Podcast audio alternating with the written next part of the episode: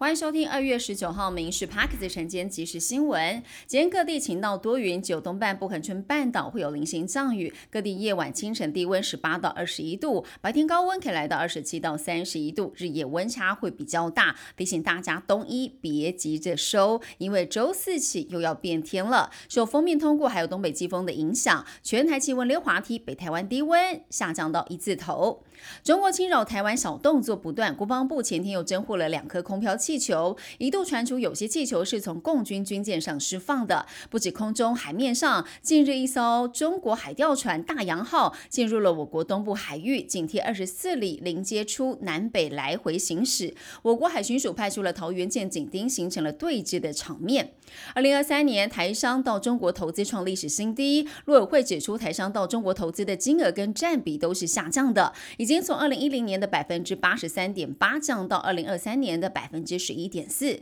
面对地缘政治动荡的一个情势，还有美中贸易战、科技战越演越烈，台商已经顺应国际供应链重组，调整全球布局，降低对中国的投资，提升对美国、欧日以及新南向国家投资的比重，分散风险。另外，国宝集团总裁朱国荣涉及了多项炒股跟内线交易罪，在去年九月间弃保潜逃遭到通缉，近期传出他可能在中国被逮捕。刑事局低调表示还没有接到中方的回应，但是备妥了朱国荣的涉案资料，提供给中国公安协助逮人，尽早把人押返回台归案。不少商圈因为观光人潮回流，带动了店租再创新高。台北市西门町根据实价登录，靠近捷运站大约十七平的店面，每平月租金高达了一点七八万，写下了全台最高纪录。甚至有店面出售三十五平多的空间，以总价一亿四千多万元成交，单平价格将近要四百万。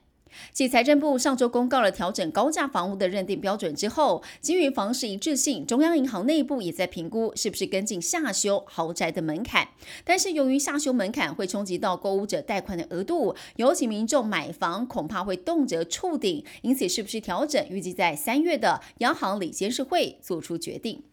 随着网络兴起，手写书信的人大量的减少，集邮人口也腰斩。中华邮政表示，现在人人都有手机、电玩等多元娱乐，比较静态的集邮活动被打入冷宫。长期订户过去十年从大约是三万一千人砍半，跌到了大约一万五千人。中华邮政强调，邮票是国家的名片，会持续的创新方向努力，吸引更多年轻集邮的爱好者。国人捐血率是全球第一，去年达到了百分之八点零八，创下历史新高。但是还是经常在缺血。血液基金会预计，二零二七年捐血用血将会黄金交叉，到时候缺血的情况更加的严重。而为此，输血协会着手引领台湾首部病人用血管理指引，希望医院医师用血更加的有效率，把血液用在真正需要的病人上。以上新闻由民事新闻部制作，感谢您收听。更多新闻内容锁定下午五点半《民事 Parks 晚间即时新闻》。